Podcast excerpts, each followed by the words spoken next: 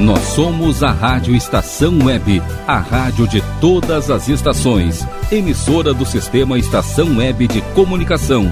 Porto Alegre, Rio Grande do Sul, Brasil. Rádio Estação Web.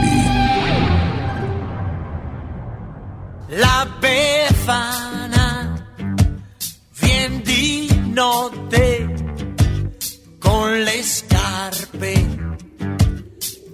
tutte rotte, con la calza appesa al collo, col carbone, col ferro e l'ottone, sulla scopa per volare, lei viene dal mare, lei viene dal mare.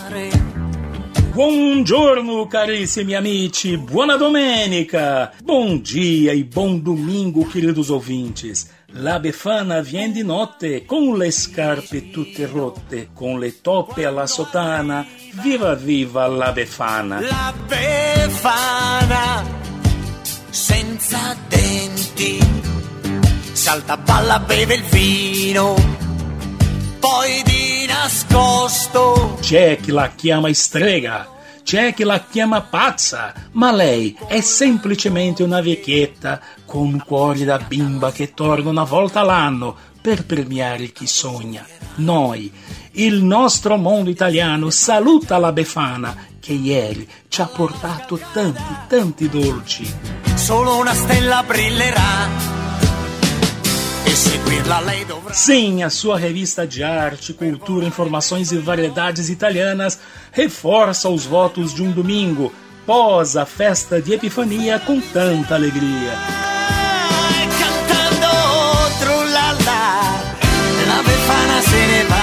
Allora, benvenuti al mondo italiano. Benvindos!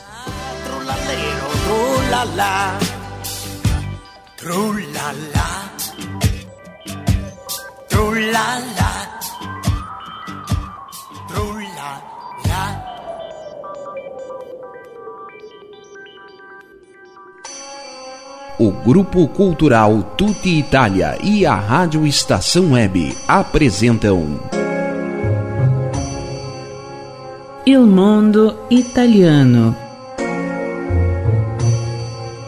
Com Fernando Bifinhandi. Buongiorno, carissimi amici, buona domenica! Bom dia, caríssimos ouvintes que estão conosco neste momento, nel nostro mondo italiano. Ontem comemoramos a Epifania do Senhor. Sì, ieri abbiamo festeggiato l'Epifania del Signore, onde Deus se revela na natureza humana de Cristo, recordando a manifestação de Jesus, nosso Senhor. Ma è anche arrivata la Befana. Tanti dolcissimi auguri per questa Epifania, nella speranza che la Befana vi abbia portato tanti dolci e tante belle novità per quest'anno appena iniziato. Então eu começo saudando os nossos colegas de bancada, começando pelo Rogério Barbosa. Ele que também é um rei mago da comunicação, que transforma a Rádio Estação Web na nave mais italiana do Brasil. Ele que comanda as teclas, os botões, as luzinhas. Hoje com dificuldade porque as suas mãos estão completamente lambuzadas pelos doces que a Befana deixou na sua meia ontem. Buongiorno, Rogério Barbosa. Buongiorno, Fernando. Buongiorno a tutti. Feliz 2024. Feliz 2024. E ao meu lado esquerdo, ela que é coordenadora do Grupo Cultural Tutti Itália, uma das produtoras deste programa e que também quase não consegue falar, pois desde que acordou hoje não para de contar os doces e chocolates que a Befana deixou na sua meia lollipop colorida. Buongiorno, Vânia Bifinhanzi. Buongiorno amici, buon anno a tutti, bom domingo meus amigos. E recomeçamos o programa com muita alegria. Muita alegria, a mesma alegria que eu vejo dela que está aqui na minha frente. A nossa professora de italiano, que, como já dissemos, é apaixonada pela língua de Dante, o pai da língua italiana. Ela que está feliz, porque além dos doces que a Befana trouxe, ela mostra os livros que ganhou de Natal e que certamente vai trazer como dicas para os nossos ouvintes ao longo deste 2024.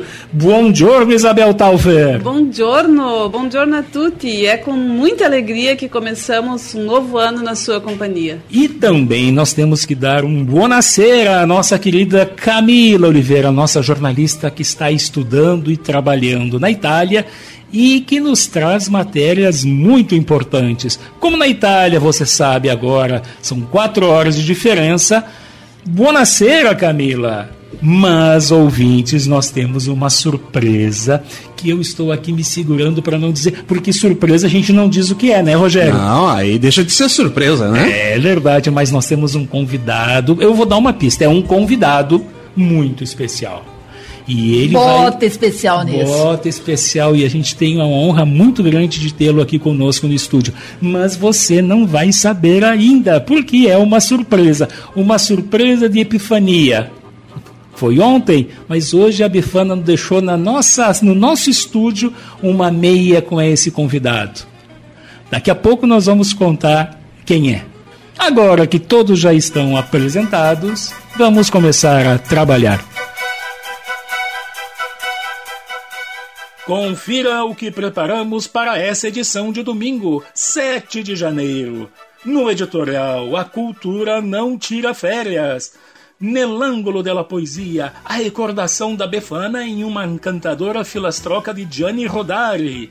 Na sala de visitas, Cláudia Antonini apresenta o concurso literário em homenagem ao grande Frei Rovílio Costa.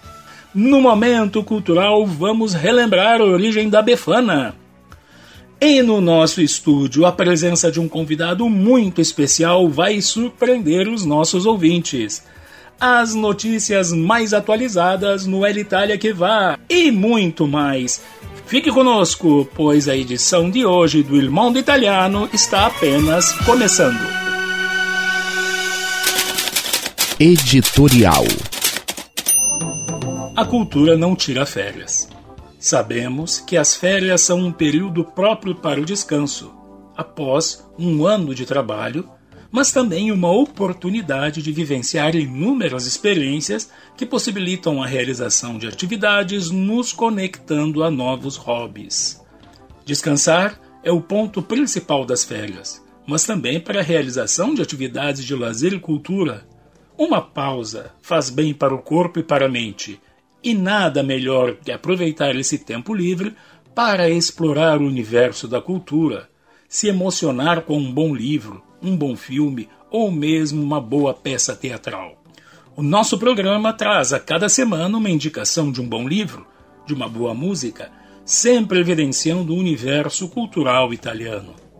Opções que podem aguçar a memória afetiva e a criatividade conciliando a busca contínua pelo conhecimento de uma forma mais leve, onde os momentos de descanso e lazer são estimulados pela empatia e sagacidade e que podem render até muitas conversas, boas risadas e fortalecer os laços com quem amamos.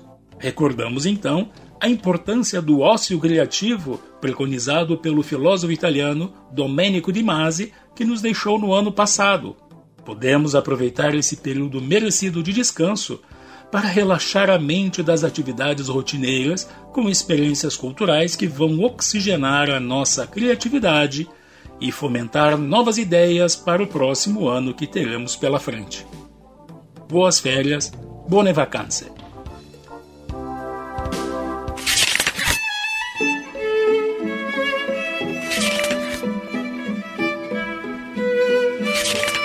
L'Angolo della Poesia. Na sessão L'Angolo della Poesia, a primeira sessão L'Angolo della Poesia de 2024, nós vamos apresentar uma filastroca e hoje ela vai ser especificamente sobre a Befana. A Befana chega à noite com sapatos destruídos, neve, geada, vento norte, viva a Befana. Escondido dentro do seu chale, ela carrega um cesto sobre os ombros. Buon ascolto. La Befana vien di notte, con le scarpe tutte rotte, con le toppe alla sottana, viva viva la Befana. Vien dai tetti a notte fonda, pioggia e neve la circonda, soffia pur la tramontana, viene viene la Befana. Porta un sacco pien di doni, da lasciare ai bimbi buoni, ma ai bambini birichini solo paglia e sassolini. Pois em Il Fascino della Lírica Italiana desse domingo, nós vamos trazer uma ópera que é muito especial. Uma ópera que se passa em Paris, composta por Giacomo Puccini. Você arrisca um palpite? Nós vamos descobrir já já. Il fascino della lirica italiana.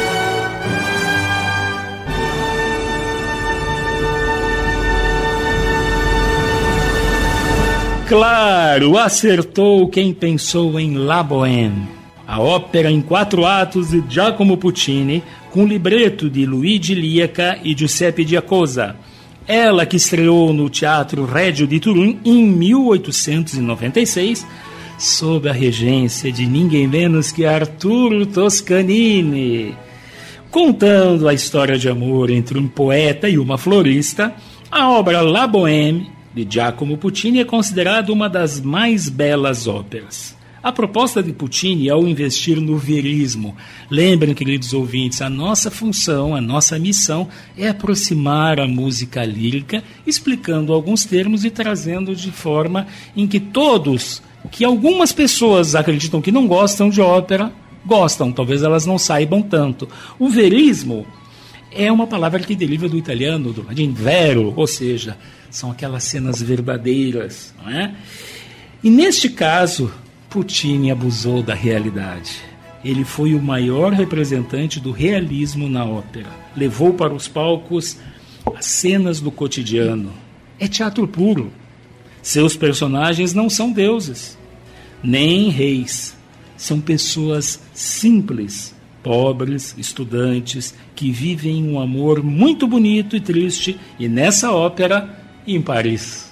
A temática do ciúme foi bastante comum nessa ópera, tanto quanto na vida pessoal de Puccini. La Bohème, através dos casais protagonistas Mimi Rodolfo, Musetta e Marcello, apresenta este quadro para que o ouvinte se deleite. La Bohème possui algumas passagens que se tornaram verdadeiros clássicos do repertório operístico, como é o caso das áreas Mi Chiamo Mimi, ou o dueto O Soave Fanciulla, e claro, não poderia ser diferente que Gelida Manina, na qual, numa noite fria de Natal, pensem numa noite fria de Natal, num sótão de uma edificação de Paris, Rodolfo abre a porta para uma jovem que tossia muito. Vejam, muito frio e ela estava debilitada, ela tossia. Rodolfo a reanima com vinho. Ela perde a sua chave e ele a ajuda a encontrá-la no chão através da lua, do clarão da lua, da luz da lua. De repente, a sua mãozinha fria toca na mão dele. E o poeta, comovido, canta a célebre área Que gelida manina. Esta área que hoje nós vamos apresentar na voz do tenor marquidiano Franco Corelli. Ascoltiamola insieme.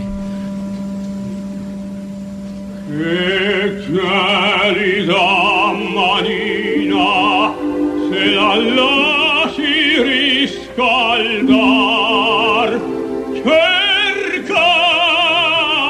cercar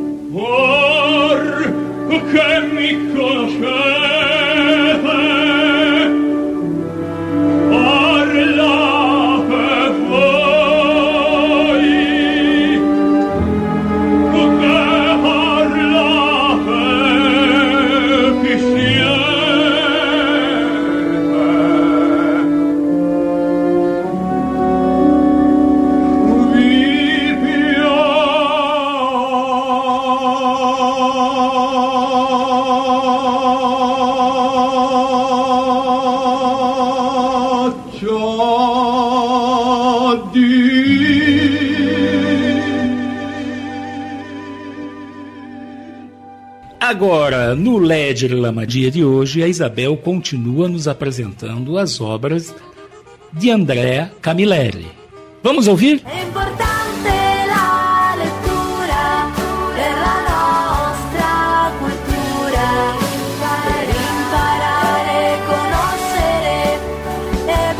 crescere. Leggere la magia. Queridos amigos, nada como começar o ano na companhia de uma boa leitura. E vamos continuar na proposta de indicar mais de um livro do mesmo autor. Excelente, Isabel, excelente. O Rogério chamou este termo, este formato de maratona de leitura, não é mesmo, Rogério? E se eu não me engano, Isabel, a gente começou a maratonar com os livros do Alberto Moravia, foi isso? Perfeito. No ano passado. No ano passado. então, lembrando, estamos maratonando Andrea Calogero Camilleri, ou Camilleri, como é mais conhecido. Camilleri nasceu na Sicília em 1925. Nos seus livros, ele apresenta uma cidadezinha fictícia chamada Vigata, que é, dizem os críticos, a representação da sua cidade natal. Pode-se dizer que Vigata, na ficção, corresponde a Porto Empédocle. Então, seus livros são principalmente romances policiais de Ali, protagonizados pelo comissário Salvo Montalbano. Dito isso, vamos à dica de leitura. A dica de leitura de hoje é o livro A Forma da Água, La Forma dell'Acqua. E antes de começar, vamos lembrar que não estamos falando do, do livro de ficção científica do mesmo nome. Aqui falaremos do livro de Camilleri. Isso até foi um filme, né? Uhum. Esse é o primeiro romance onde o comissário Montalbano aparece como protagonista. Olha que bonito. Eu li o nome Montalbano e uma referência direta ao Vasquez Montalbán, como uma forma de reconhecimento, né, Isabel, e admiração é, pelo autor espanhol, que o Camilleri tinha conhecido pelas suas obras de gênero policial. É uma demonstração de respeito e admiração aos autores de outras nacionalidades. No caso, o Vasquez, um é autor verdade, espanhol. É verdade. Bravíssimo! Então, voltando ao livro propriamente, A Forma d'Água foi traduzido para o português por Joana Angélica Dávila Melo e editado pela editora LPM. E vocês sabiam que o comissário Montalbano é um grande amante da boa culinária? Oh, siciliano! É verdade. Como não ser? Um traço bem italiano do É comissário. verdade. Comer bem faz parte do estilo de vida do nosso protagonista. Quem sabe é possível até aprender um pouco sobre a culinária típica da Sicília, de Caestra. É, é, é um plus, né? Tá trazendo, o livro traz isso também. Riprendiamo, per favore. O livro envolve o carismático Salvo Montalbano em uma trama misteriosa, rica em elementos culturais da Sicília.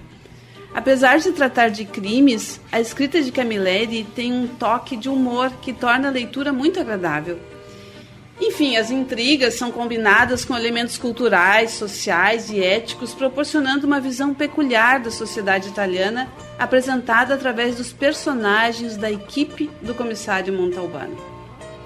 Dica dada, fica o desejo de boa leitura a todos. Muito bom esse teu relato, Isabel. E que tal nós encerrarmos essa tua bela descrição relembrando a propaganda da RAI, Rádio e Televisão Italiana, que produziu o seriado Il Commissario Montalbano, tendo como protagonista Luca Zingaretti. Vamos escutar.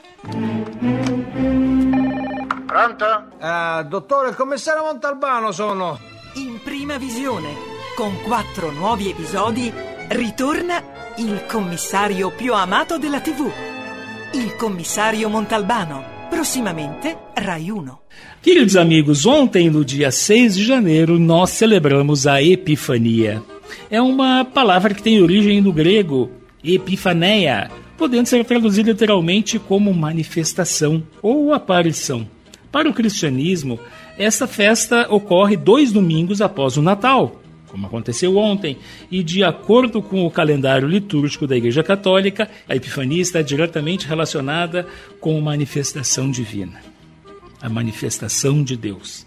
Esta solenidade no calendário litúrgico comemora a revelação de Jesus aos reis magos, um episódio que houve na apresentação de Cristo ao mundo através da sua chegada. Ontem também comemoramos o Dia de Reis, uma celebração religiosa realizada em alguns países, inclusive no Brasil, que relembra a viagem dos reis magos, oriundos do Oriente, para conhecer e homenagear o menino Jesus.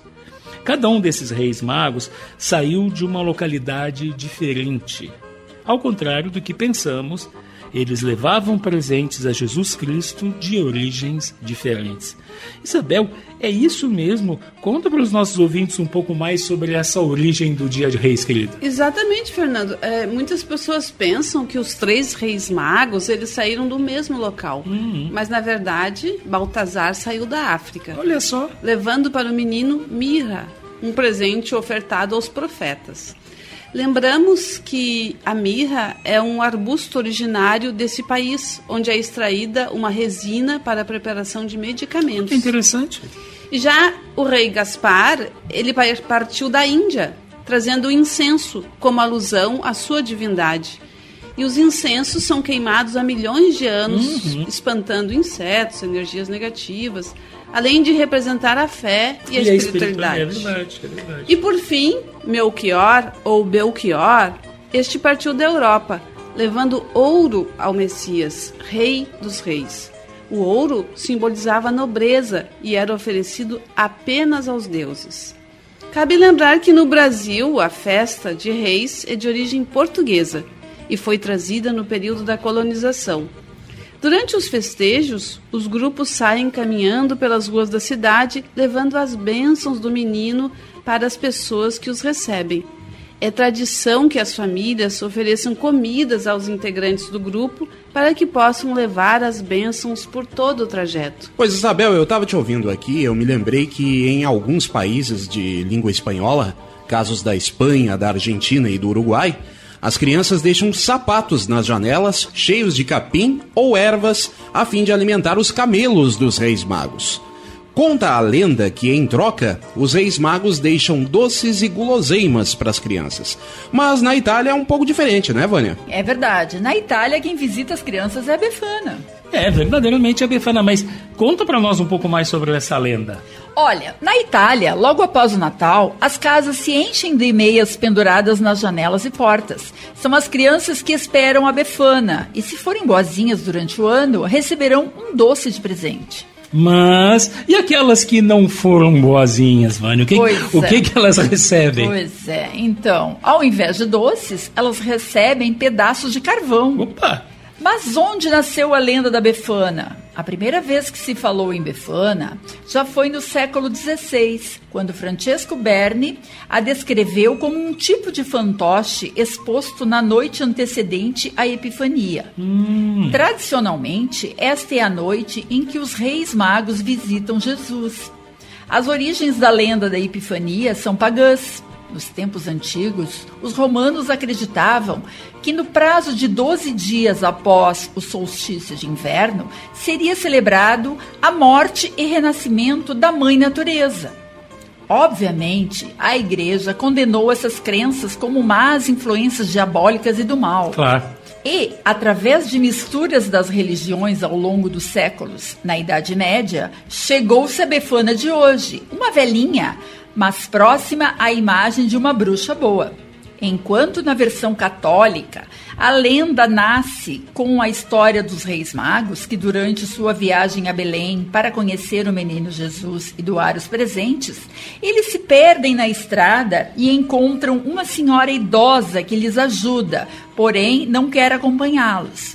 Depois, essa senhora se sentiu em culpa por não poder acompanhá-los e decidiu levar também um presente a Jesus, mas não encontrando os magos e nem a manjedoura, decidiu parar em todas as casas para dar doces a todas as crianças. Desde então, de acordo com esta lenda, a Befana passou a girar o mundo dando presente a todas as crianças.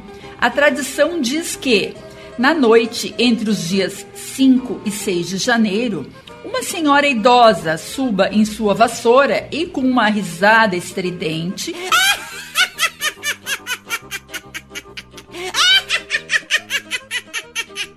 vai de casa em casa para deixar doces e presentes para as crianças boas. E carvão para as crianças que não se comportaram bem.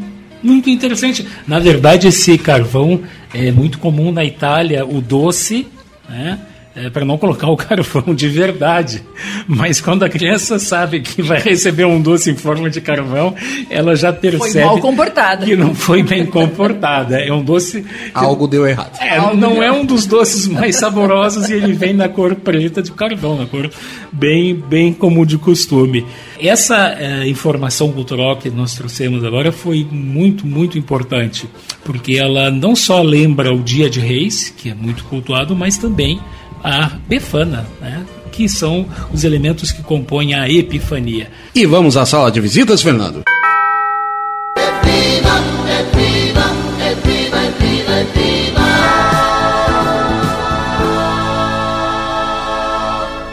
Sala de visitas. Mas, queridos amigos do programa Il Mondo Italiano, nós temos hoje uma convidada muito especial. Ela, que é advogada, tradutora pública, sócia fundadora da empresa Cidadania.org, que atua no Brasil e na Itália. Ela que tem formação de direito pela Uniriter, comunicação social pela nossa PUC, Master em Relações Europeias pela Ateneu Empresa em consórcio com a Universidade La Sapienza de Roma. Nossa, mas que currículo! Especialização didática em língua 2 do italiano na Università per Stranieri de Perugia e em italiano jurídico pela Universidade Federal do Rio Grande do Sul. Ela que desde 1996 se dedica ao reconhecimento da nacionalidade italiana e temas conexos. Também foi vice-presidente e conselheiro do Comitês, como eu sou também, então é uma, é uma colega, uma ex-colega do Comitês, do Comitato dell'Italiano Estero para o Rio Grande do Sul. Que currículo! Buongiorno Claudia Antonini, que piacere! Buongiorno Fernando, buongiorno a tutti quelli che ci sentono. Então, bom dia Fernando e a Uhum. todos que nos ouvem. É um prazer estar com vocês. É um prazer nesse, nesse domingo que nós estamos aqui. Ontem foi a Epifania. E hoje nós temos uma epifania muito agradável em tê-la no nosso programa, agora nesta manhã de domingo, com o maior prazer. Cláudia, querida, de todos esses eh, elementos que eu referi no teu currículo, hoje nós gostaríamos de abordar um que é muito caro para nós todos, que tem a ver com a cultura, que tem a ver com a, a italianidade de todos e que tem a ver, sobretudo, com uma pessoa que marcou, enfim, que continua marcando nos nossos corações nos nossos livros, que é o Frei Rovílio Costa. E que agora há pouco, em, em- no final do ano, em 31 de dezembro, foi, terminaram as inscrições com um número altíssimo de inscritos para o oitavo concurso Rovílio Costa Histórias das Famílias Italianas no Brasil. Cláudia, conta um pouco para nós sobre esse concurso, sobre a história dele e sobre essa edição, por favor. Bem, Fernando, é um prazer falar sobre o concurso. Ele surgiu em 2009. Ferrovilho uh, faleceu em 2009, em junho. Eu estava na Sim. Itália, como estou seguidamente, né? Minha Uhum. residência está hoje. E uh, eu senti que tinha que fazer alguma coisa de tudo aquilo que eu havia recebido dele. Né? Ele foi o grande propulsor da minha escolha profissional, ele foi a minha inspiração, segue sendo minha inspiração. Então, logo que voltei para o Brasil, conversei com a sobrinha dele, que hoje é diretora da Edições Este, editora fundada pelo Rovilho em 1974 e pertencente aos Três Capuchinhos, tá? Sim. Uhum. Ah, e essa editora, ah, ela é um vulcão de editora para a Nossa! área da genealogia. É. 2.600 títulos, não sei, mais de 3 mil autores já escreveram para essa editora, Certo. voltada para a imigração, não só italianos, alemães, poloneses, Uhum. açorianos, não sei, franceses, Sim. Ah, etc. E eu senti que esse trabalho não podia parar. Por que não podia parar? Tinha uma frase em específico que me inspirava muito. Ah, aliás, o Rovírio também foi presidente do comitê de 95. Ah, essa é uma novidade para mim. Olha que Então, espetáculo. Também, também doou seu tempo para a comunidade, como todos nós, todos nós fazemos, né? É quando verdade, participamos do é verdade. É muito interessante. Quando tu disseste, e eu, eu vou é, pegar a carona da tua expressão vulcão, que eu acho que, que não tem, que não tem uma, uma, um adjetivo melhor, porque a este, e aí eu, eu fui buscar, fui fazer o tema de casa, a este é uma palavra latina na terceira pessoa do singular do verbo ser, que significa aquilo que é, mas também como tu disseste bem no início, é a sigla da Escola Superior de Teologia e Espiritualidade Franciscana. Né? E aí, como tu colocaste os títulos todos desde de 74, ela vem sendo realmente um referencial para todos os escritores, para todos aqueles que querem colocar em evidência não só as suas histórias, a história da imigração de diversos países, nós fazemos referência para a imigração italiana, mas, sobretudo, para que as pessoas possam ter um contato com essas histórias tão belas, como é o caso do concurso, né, que é voltado para as histórias das famílias. É, o nome do nosso concurso é Construtores de História. Ah. A gente pensa Uhum. que todos têm que construir sua Certo. própria história, deixar seu próprio relato. E tem um motivo isso, viu, Fernando? Aham. Ah, uma das frases marcantes do Rovílio era ele dizer que os documentos, os registros, os nomes, as datas são o esqueleto da história, tá? Mas o que precisamos, era essa a frase dele, o que nós precisamos é preencher o máximo possível esse esqueleto com a carne do relato cotidiano. Então é a história das famílias e é isso que a gente tenta colocar no papel para que não se perca. Nós acreditamos, e ele sempre disse, né, que ele deixou de escrever a grande história dele para permitir que muitos escrevessem suas pequenas histórias. É uma outra frase, eu tenho vários chavões do Rovílio, tá? Tá que eu certo. gosto muito. Não, e ele foi uma figura emblemática. O, o quanto ele trouxe. o- ele foi um pesquisador, ele foi um garimpeiro também, não é, Cláudia? Ele foi um grande organizador, ele tinha o dom de reunir forças, buscar forças em diversas fontes, buscar informações de diversas fontes, organizar e, organizando, ah, permitir que todos tivessem acesso. Hoje você sabe, você quer saber a história da sua família nas cidades do interior do estado do Rio Grande do Sul, você vai pesquisar, vai buscar aqueles livros publicados pela Este que relatam a colonização de cada uma dessas cidades. Isso serve a todas as famílias que passaram por aquela cidade. É uma grande riqueza a informação que é trazida nesses livros, né? Então são livros para nós, são livros sobre nós.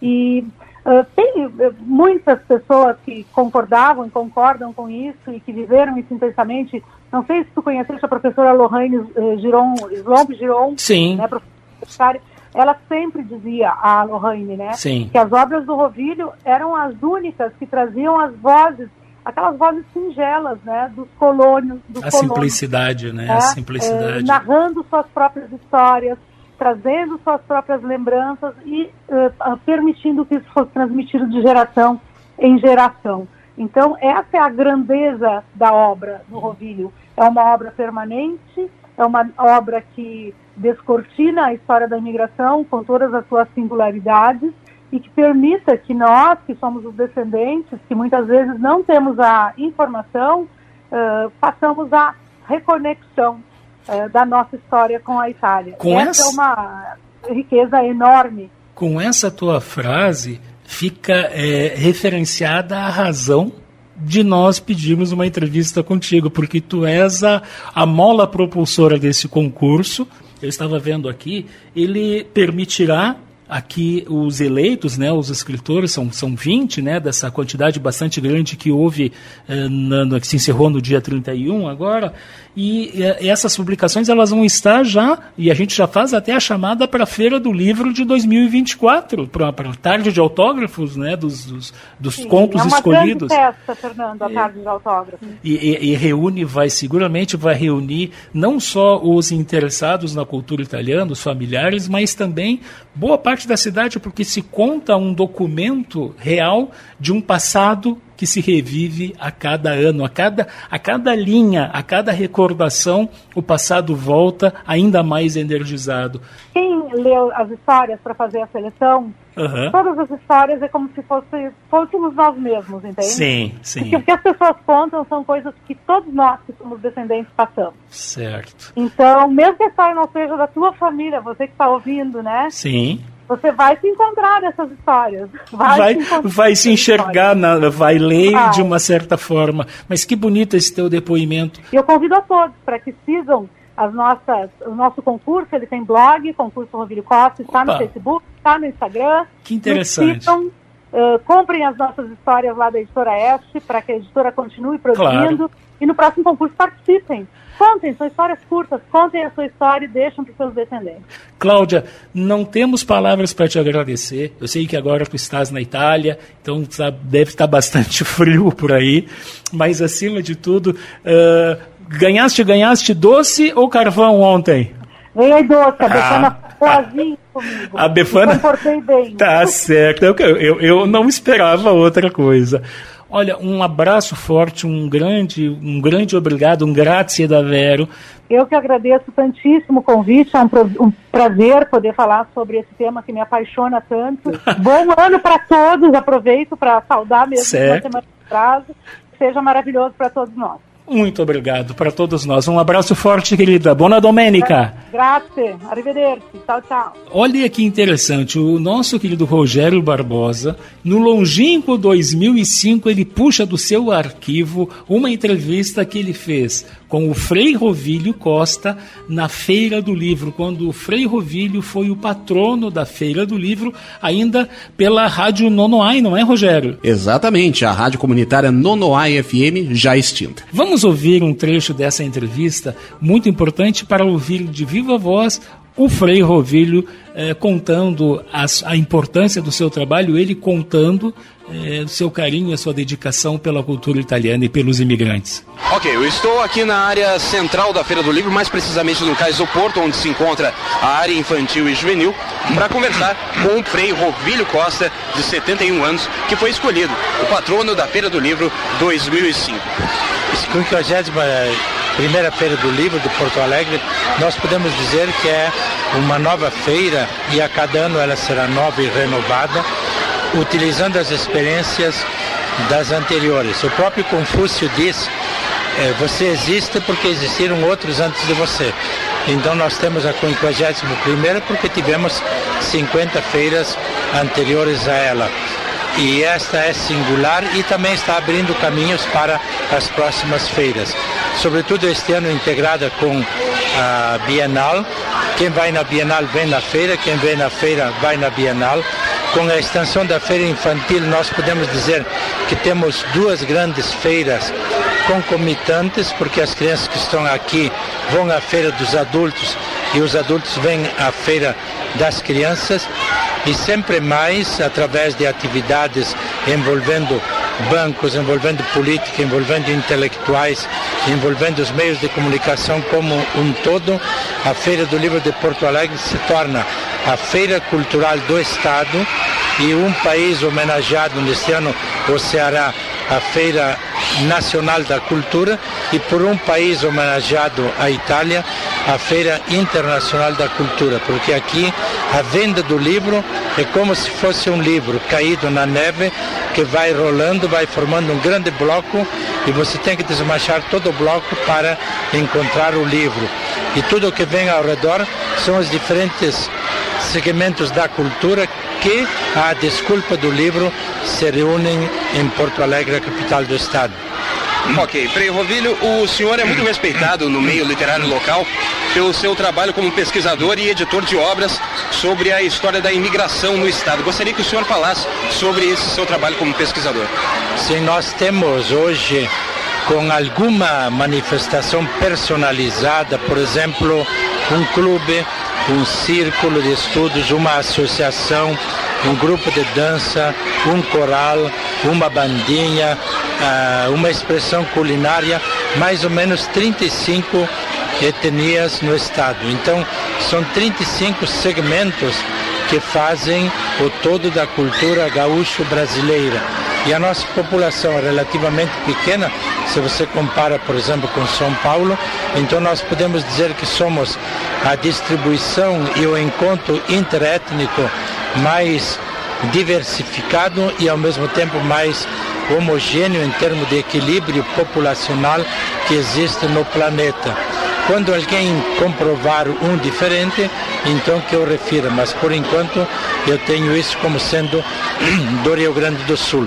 E como o Estado hoje se polariza em todo o país, está presente por seus descendentes em todo o país, então nós podemos dizer que a Feira do Livro, enquanto tenta unir o disperso através de uma ideia e no meu trabalho através de publicações genealógicas, por exemplo, de italianos, alemães, poloneses, judeus, que estão em todo o Brasil, a gente tenta reconquistar a unidade da dispersão.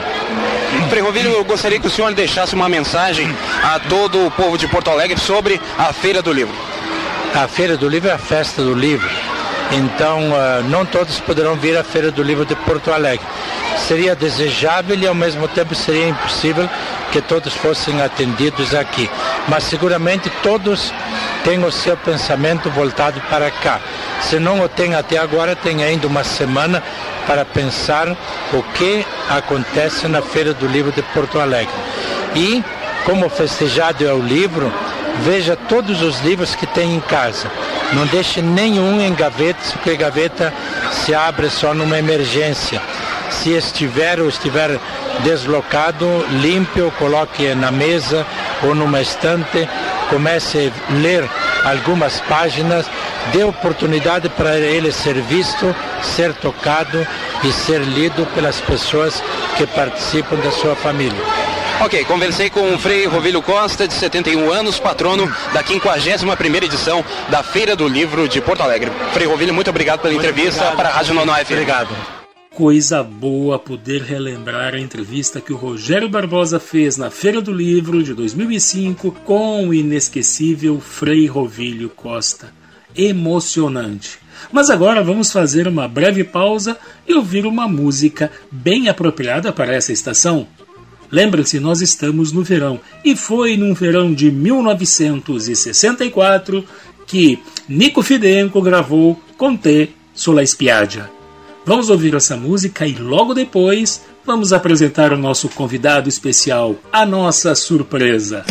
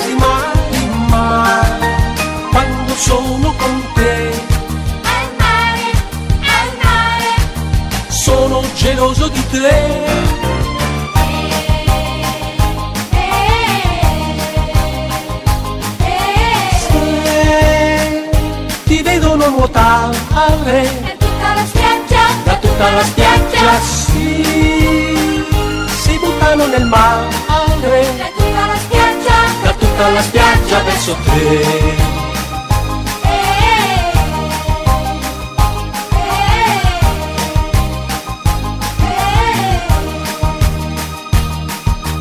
Tu lo sai, tu lo sai, non sono mai geloso mai, e tu lo sai, tu lo sai, per tutti gli altri mesi mai, mai, quando sono con te, geloso di te.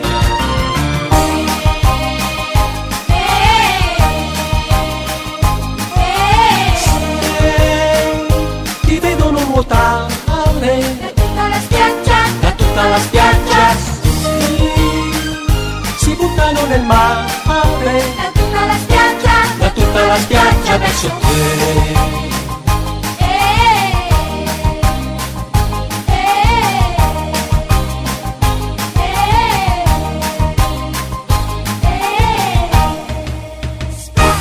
Pois agora chegou o momento esperado de revelar a surpresa que nós trouxemos para este programa. O Il Mondo Italiano de hoje está muito feliz porque nós estamos contando com a presença dele, que é um músico gaúcho que iniciou seus estudos com o professor Decápolis de Andrade e com o regente do coral Dom João Becker, Luiz Henrique Gervásio Lemos. Ele que ao longo dos anos realizou diversos cursos de aperfeiçoamento e masterclass com Rita Contino, Arturo Valência, Lídia Belardi e Luciano Pavarotti. Sim, ele que é premiadíssimo. Em 2002, conquistou o segundo lugar na classificação geral como o melhor intérprete no concurso internacional, o Oscar della Música Italiana. Em 2003, conquistou o segundo lugar no concurso Decápolis de Andrade, realizado pela Universidade de Caxias do Sul. Que currículo desse nosso convidado! Em 2004 e 2005, ele foi semifinalista do concurso internacional Bidu Saião, realizado em Belém do Pará. Em 2005, semifinalista do concurso internacional Maria Callas, de Jacareí, São Paulo. Ele que já participou de diversos concertos líricos e natalinos com orquestras famosas como a nossa OSPA, Orquestra Sinfônica de Porto Alegre, a Orquestra de Câmara do Teatro São Pedro, a Orquestra Sinfônica da Universidade de Caxias do Sul, Orquestra Sinfônica de Santa Catarina, com SESI, a Orquestra de Concertos de Erechim, entre outras, sempre marcando presenças em eventos importantes como o Bibi in Concert com a artista Bibi Ferreira. Ele fez a abertura do show de Roberto Carlos, também na ópera intitulada Nativitatem, o Natal Luz de Gramado e o Natal Luz de Erechim. Senhoras e senhores, eu não vou dar o nome dele, eu vou deixar que ele se apresente com a própria voz. Ascoltiamolo.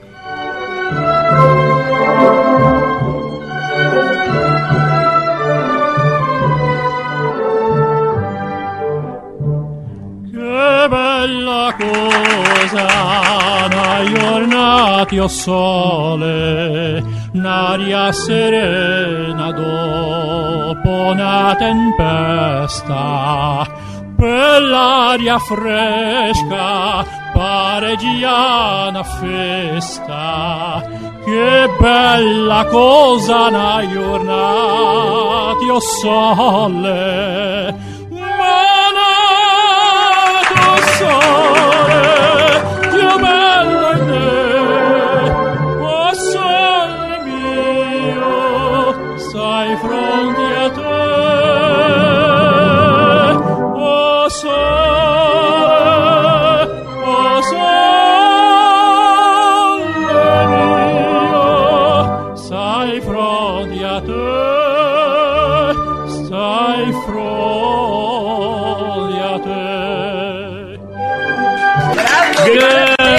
tenor.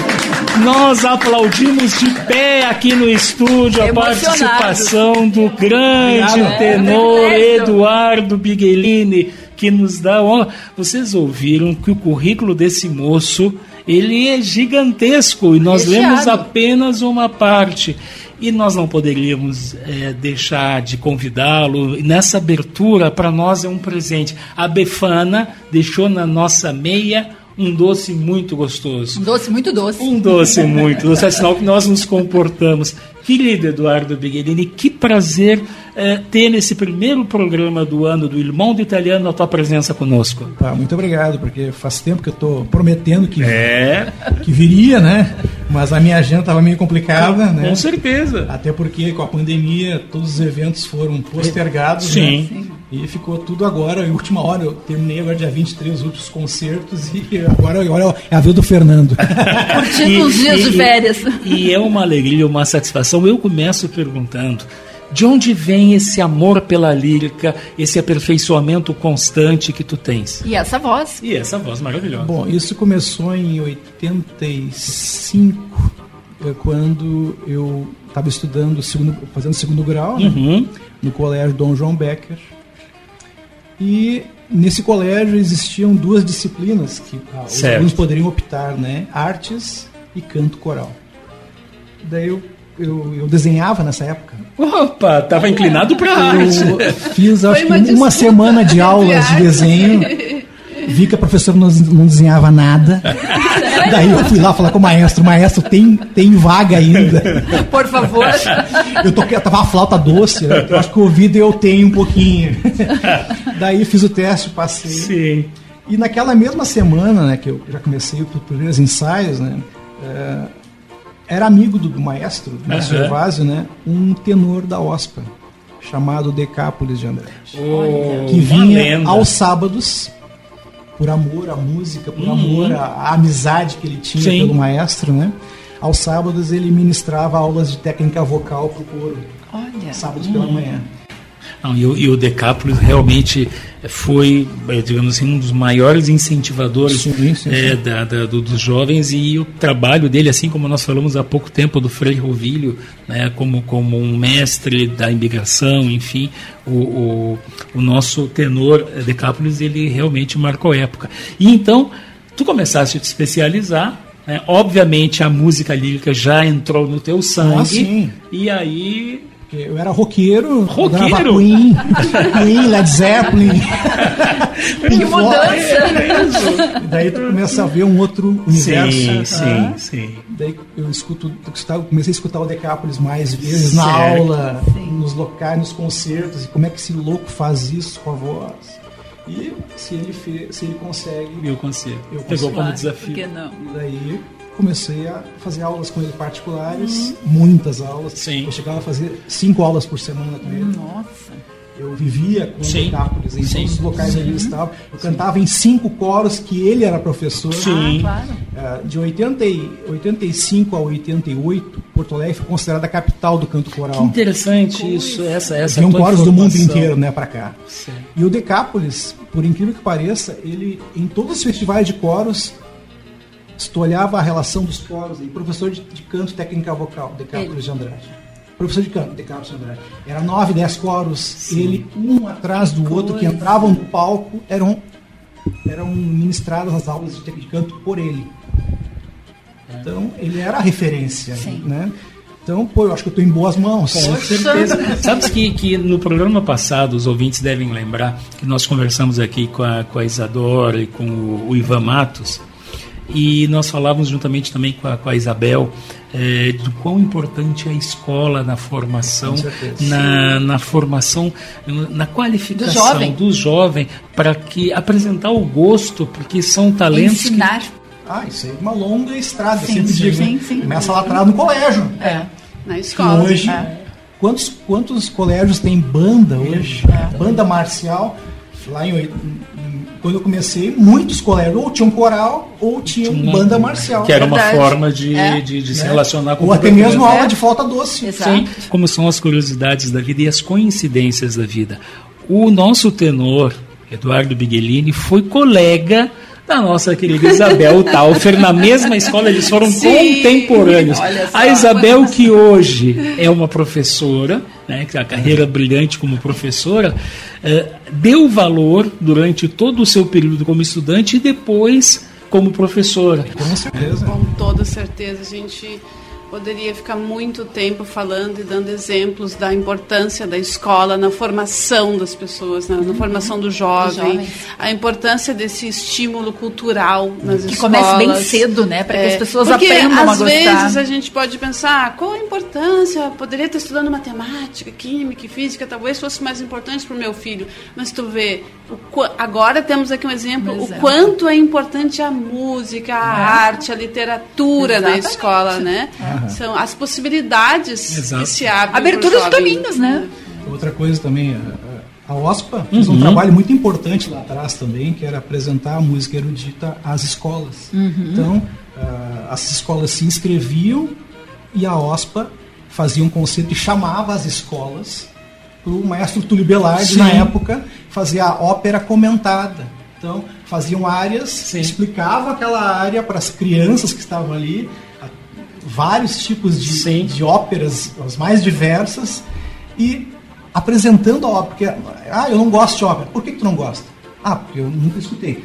Ah, mas por que que não escutou? Ah, nunca, não, não faz parte do meu universo. E se te apresentarem hoje, de, dizendo que é a vida, é, é um, é um cotidiano diferente que tu vai ver musicado, mas que se identifica hoje É uma, é perfeitamente. uma história exata. Né? É, é. É, e- e- esse é outro referencial que nós buscamos, A OSPA inclusive. faz parte desse, desse universo. também. Exato. E o Fashion della Lírica Italiana, que nós apresentamos hoje, o time La Boheme, eh, nós tentamos aproximar o público exatamente isso que disse o nosso Eduardo aqui.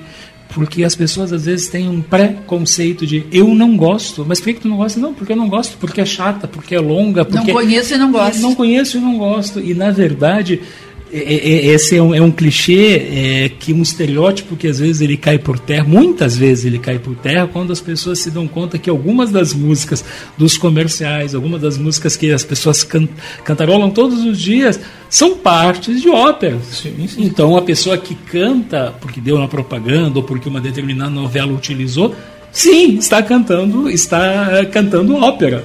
Não é? Eu, eu, eu, fico curioso, e todos nós aqui também, no início dessa tua carreira, tu já contaste como foi, mas esse crescimento todo, essa relação com, com as participações em diversos coros e orquestras, os convites foram chegando, os, os, os, as participações em concursos, como é que foi essa trajetória? Uh, bom, a gente vai conhecendo maestros né, Sim. ao longo do tempo, Sim. né?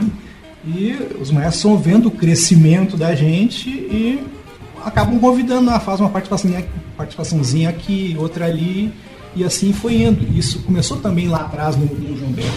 Desde lá, quando eu fazia aula fora, na OSPA, né? Uhum. O maestro já me puxava para fazer solos. Opa! E aí foi indo, foi indo e não parei mais, né? Saí do, do coral depois, depois que me formei ali tudo, né? E não parei mais de cantar. Mas por que que o ouvinte deve estar curioso? Mas por que que ele perguntou sobre eh, aulas, cursos? Porque eu vou tangenciar e agora eu vou direto no assunto. Como foi ter masterclass com Luciano Pavarotti? Conta para nós como, como foi ter estudado eh, sob a batuta de Luciano Um Pavarotti. gênio como ele. É, foi uma experiência única que me deixa, que me fez assim ver um, um outro universo além do Decápolis, né? Porque Sim. eu tinha como referência ele, daí eu não, de- Luciano Pavarotti, um dos maiores tenores, né? Na época, né? É, uma das áreas que ele me fez cantar, que é de da Manina, Olha! que era a área que o Decápolis sempre me Sim. fazia cantar, entrava na aula cantando ele da Manina, sem aquecer, sem nada, e, e começou ali, e até hoje o pessoal que lembra disso, me- ah, mas essa área que tu canta é desde pequenininho. De olhos fechados e. Mas não, foi muito, muito treino, muita aula, né? E ele, com isso aí, me deu muitas, muitas dicas, né? É, é, isso é uma mágica, porque, primeiro, para qualquer pessoa que não tem o talento do Eduardo Biguelin, Nós, réis mortais. é, é, já estar ao lado de Luciano Pavarotti já seria algo assim de Não como, como fã.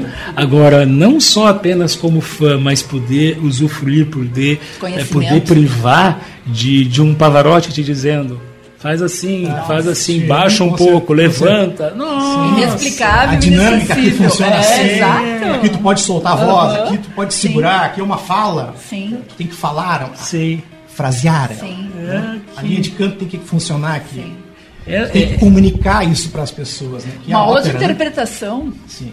É, espetacular. Respiração. E principalmente. é. Né? Aqui, respira, relaxa. Nós falamos aqui da parte lírica que, bom, nós poderíamos ficar toda a manhã deste domingo falando, mas nós sabemos também que o Eduardo Biguellini, ele tem um ecletismo nas suas apresentações. Ele vai, eh, quem, quem conhece sabe que ele não só, ele começou dizendo que era roqueiro bem no início da carreira dele, mas atualmente o Eduardo ele canta as que se chama em italiano música leggera, né?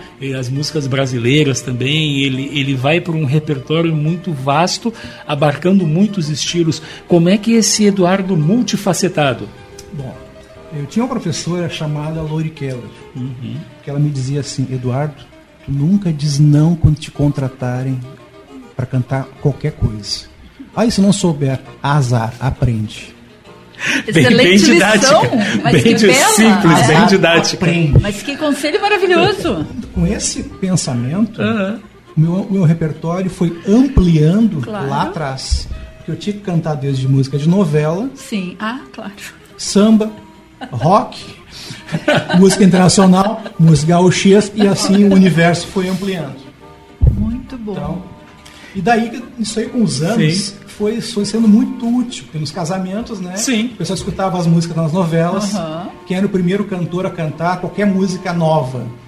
É, chegou um momento que um dia um- uns amigos meus, né, músicos de casamento também, é, pai Eduardo, queria que tu fosse fazer um teste com a gente lá no, numa praça de alimentação de um shopping. Ah, o que a gente vai cantar? Não, a gente vai cantar qualquer coisa lá, qualquer coisa. Daí fomos pra lá nove da manhã no shopping Bourbon Assis Brasil. Não sei se dá pra falar o nome deles, né? Bourbon Assis Bom, claro, claro. E começamos nove da manhã, não tinha ninguém na praça, só os seguranças ali, né? Quando eu comecei a cantar, começou a chegar gente. Claro. Chega gente, sentar. Quando eu vi a praça estava Lotada. Lotada. cheia de gente e era apenas um ensaio. Nossa.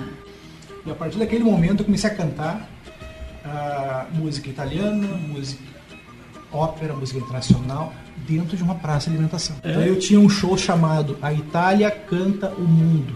A Itália canta músicas do mundo inteiro. Então Que é lindo. essa a ideia. Eu já ia Aham. assistir. Falando nisso. Algumas óperas Sim, conhecidas, sim, alguns sim, duetos. A- sim. A, minha esposa, na época, cantava. A Hoje- querida Karen Spotorno. E hoje, devido à parte pro- profissional dela, ela não conseguiu conciliar nos horários, não canta mais. Isso há muitos anos, mais de 20 anos parou já. Mas, que pecado. E a gente começou e não parou mais. A gente viajou ah, por Rio Grande do Sul inteiro, fazendo música italiana, Vale Vêneto, muita coisa de Vale Vêneto. né? Aquela região toda da Serra, Quarta Colônia também, né? Que, que é uma vinculação muito grande com a italianidade. Então isso é interessante. Isso me faz lembrar. eu- Isso eu- que eu gostei lá na história. E, e indo ao encontro do que tu dizes, está falando com pessoas apaixonadas por arte em geral, cultura aqui, e, música. é, e música lírica. É, houve, houve dois ou três períodos clássicos que eu queria comentar contigo. O primeiro foi do próprio Enrico Caruso, na questão de popularizar a ópera, mas num período em que a, a tecnologia era muito, muito restrita. Depois veio um ítalo-americano, um americano, né, na verdade, que era Mário Lanza, com os filmes do Mário Lanza. E o último baluarte, hoje já está qualquer Il Volo, mas foi o Luciano Pavarotti. E o Luciano De longa Pavarotti, data, né? o Sim. Luciano Pavarotti, o Pavarotti e seus amigos. E aí que tu, é, o Pavarotti também teve que estar ao lado de Elton John, esteve ao lado de Stevie Wonder. Que é muito legal isso. Exato. uma- e, e ele também, mesmo sendo aquele cantor é, de uma técnica apuradíssima, é, cantando com Liza Minelli, o Pavarotti dançou ao lado de Liza Minelli, cantava dançando. Até com Caetano Veloso. Caetano Veloso. Bem né? lembrado, E aí, aí, bem lembrado, Vani. E aí, essa, essa flexibilidade de um eh, cantor um, de ópera, um tenor no caso, vai ao encontro do público. E, Sim, sim. E acaba tendo uma, uma, uma simbiose, né? em que permite que também aqueles amantes da lírica eh, naveguem pelo, pelo, pela música popular e também aqueles da música popular conheçam um pouco da ópera. Né? Sim, Aquela coisa, a música tem dois lados, né? A música boa e a música ruim. Exato. Então, o universo é esse. E o cantor tem que se adequar a isso, né?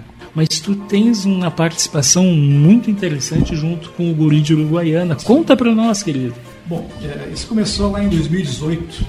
É, Eu tinha um colega meu do coro da Oscar, que era músico da noite e cantava no coral para se aperfeiçoar também musicalmente, né?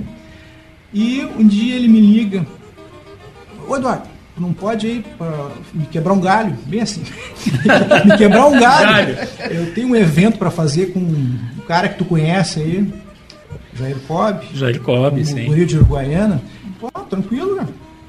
Tem um playback, tem uma trilha que tu possa Sim. levar no dia lá e eu te apresento lá o cara do som lá. Fui desde 18 para cá, ele me chama frequentemente para fazer o mesmo tipo de evento em várias cidades do Rio Grande do Sul. Porque é uma coisa inusitada E, dentro e- do e show. é, é uma reversão de expectativa.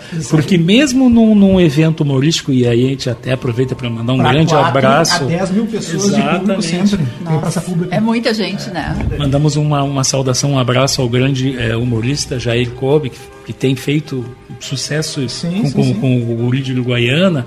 Mas agora é hora de nós sabermos quais são as notícias mais atualizadas no El Itália que vá. É tudo contigo, meu querido Rogério Barbosa.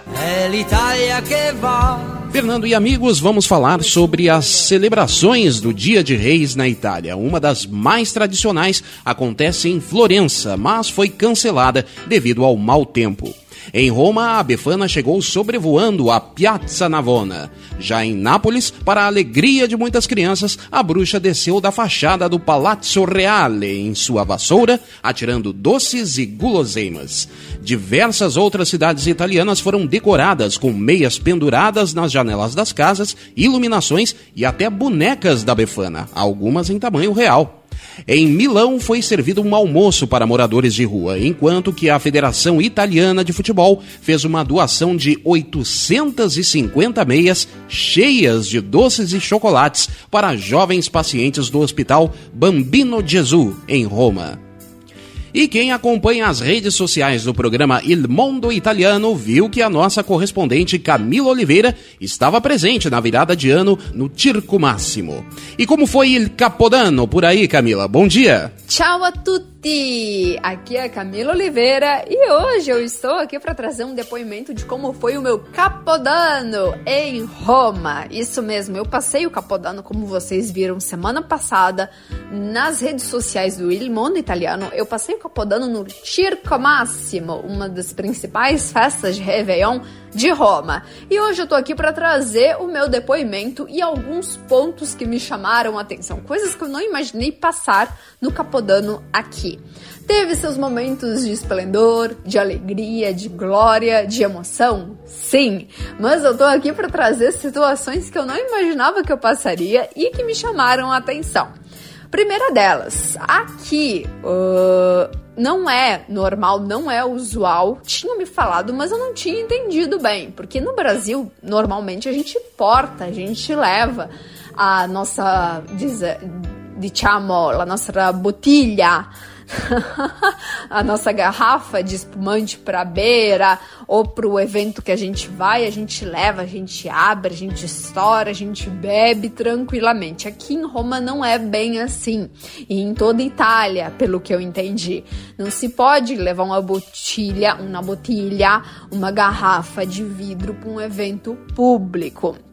Uma outra coisa, eu tentei uh, levar até mesmo água e também um pouco de prosecco em uma garrafa, assim, eu cometi esse crime, botei prosecco numa garrafa de plástico, porque eu queria fazer o brinde depois da meia-noite, mas eu fui barrada e foi jogado tudo fora no lixo na entrada do evento, porque tem um controle, tem uma fiscalização. E não somente por causa das garrafas que tem essa fiscalização, e agora eu vou explicar por quê. Tem uma forte fiscalização, porque aqui na Itália é muito mais usual do que no Brasil, isso me surpreendeu, a compra de bombinhas de fogos de artifício por jovens que não sabem utilizar de forma alguma eles.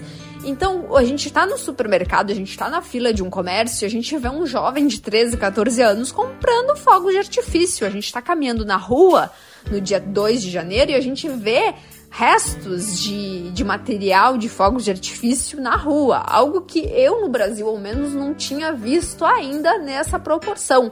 E é por isso mesmo que também tem esse controle rígido na entrada desses eventos, porque imagina um jovem estourar algo no meio de uma multidão o desespero das pessoas.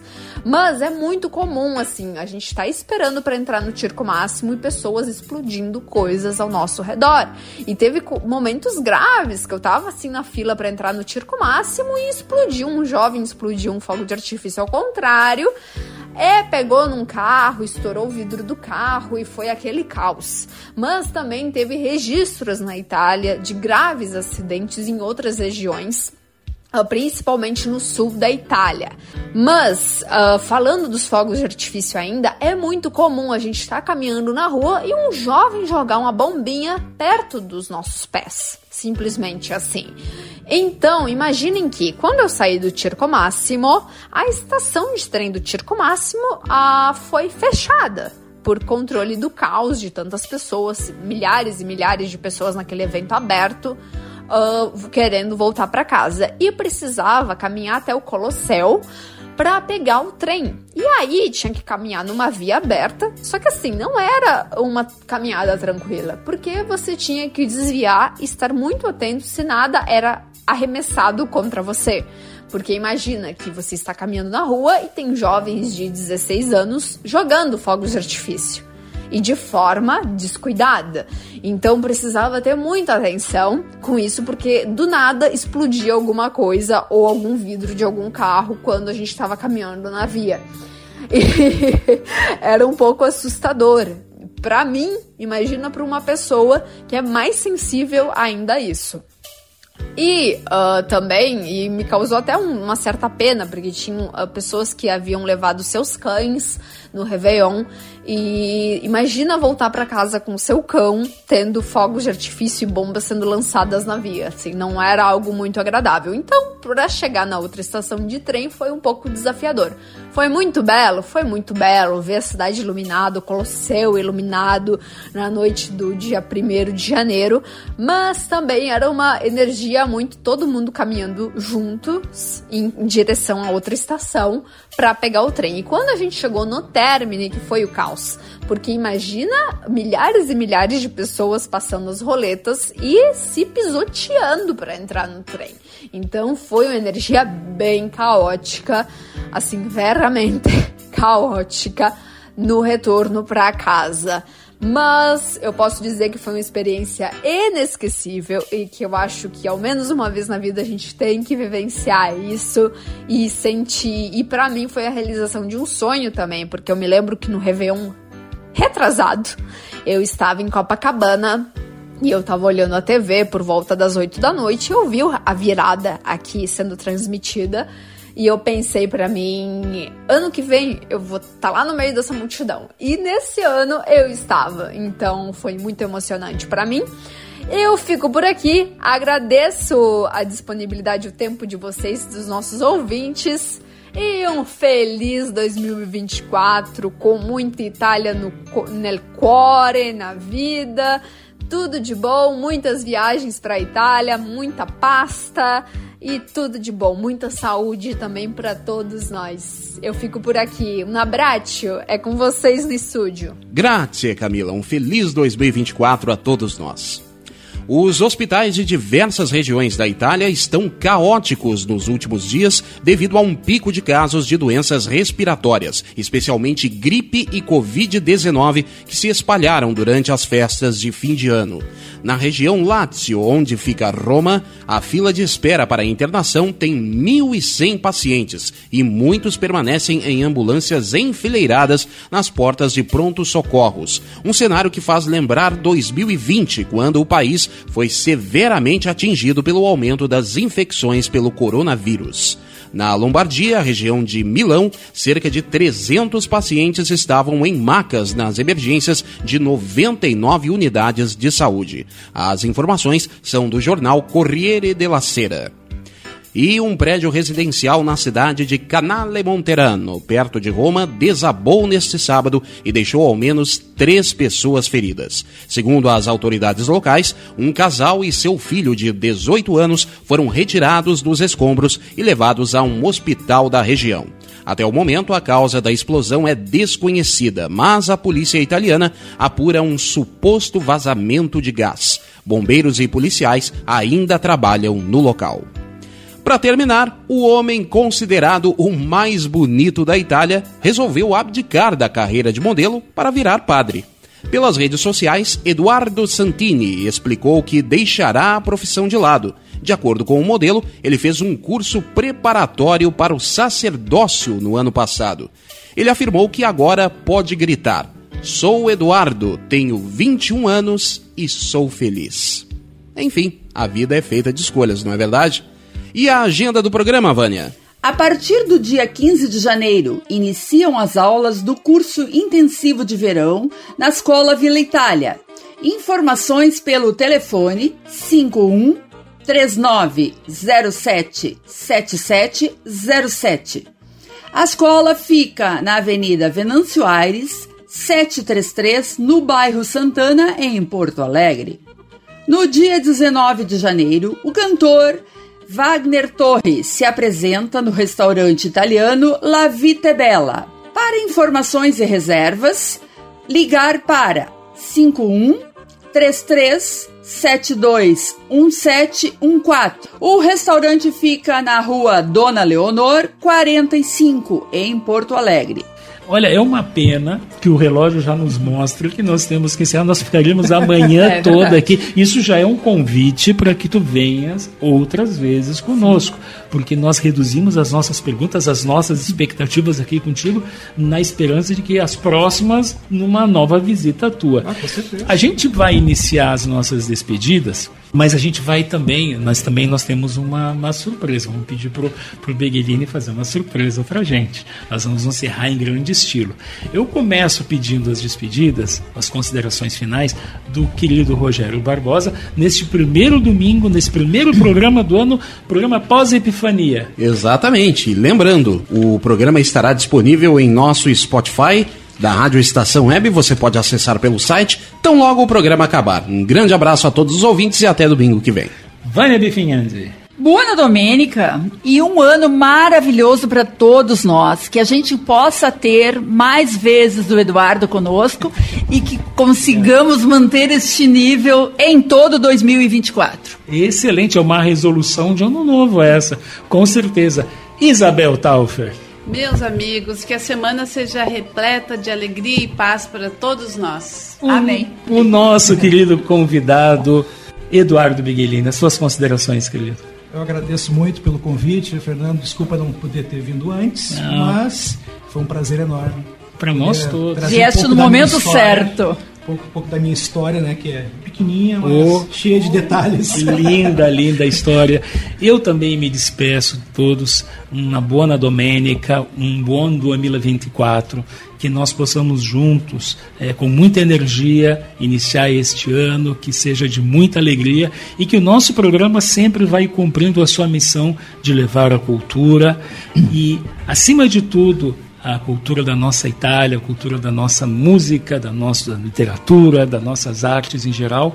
E nós, fazendo jus a essa, essa declaração, não podíamos não encerrar o programa com o nosso querido tenor Eduardo Biguelini, que vai nos apresentar uma música. A Vânia já, todos nós já fizemos o convite para ele, o convite para que ele volte, para que ele retorne, para que ele torne da noi.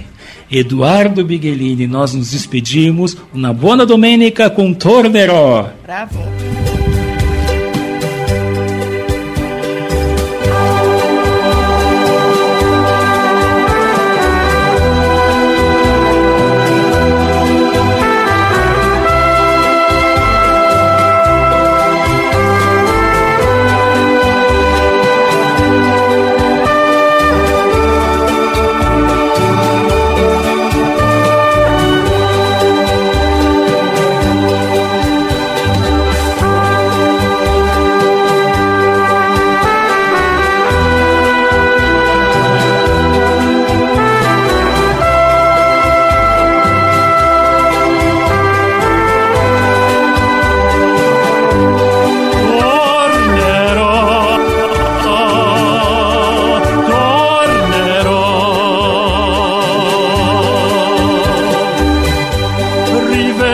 Ancora il treno allontanarsi e tu ti asciughi quella lacrima.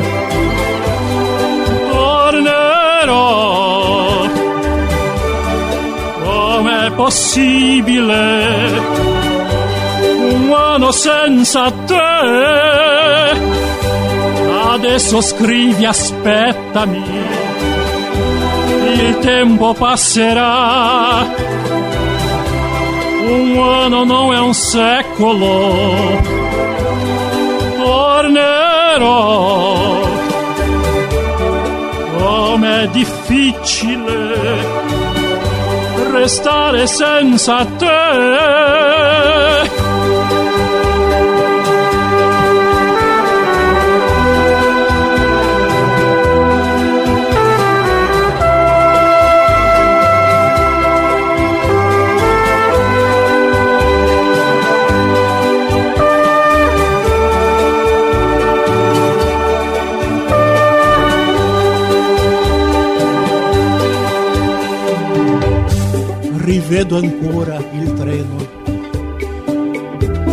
Allontanarsi e tu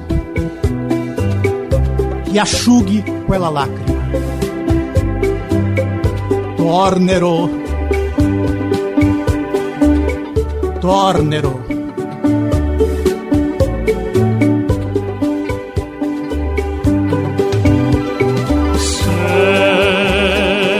Sei, sei la vita mia, quanta nostalgia, senza te tornerò, tornerò. Rincominciare insieme ti voglio tanto bene. Tempo vola, aspettami. Tornerò. Pensami sempre, sai. Il tempo passerà.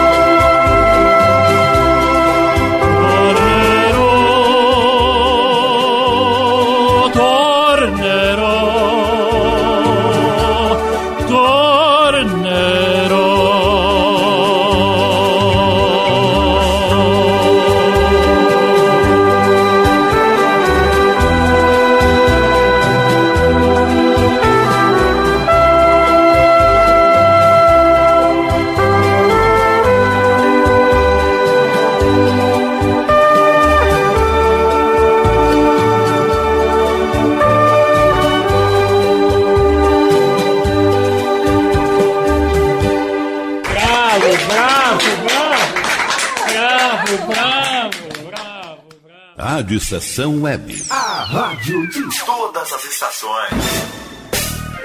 Lisa Fantasias. Venda, aluguel e confecção de fantasias do infantil ao adulto. Extremamente confortáveis, nas melhores cores e com os melhores modelos, feitos sob medida para agradar aos pequenos e encantar os adultos. Rua Duque de Caxias, 272, em Viamão. Atendimento em horário comercial. Ligue 51998807164 e surpreenda com Lisa Fantasias.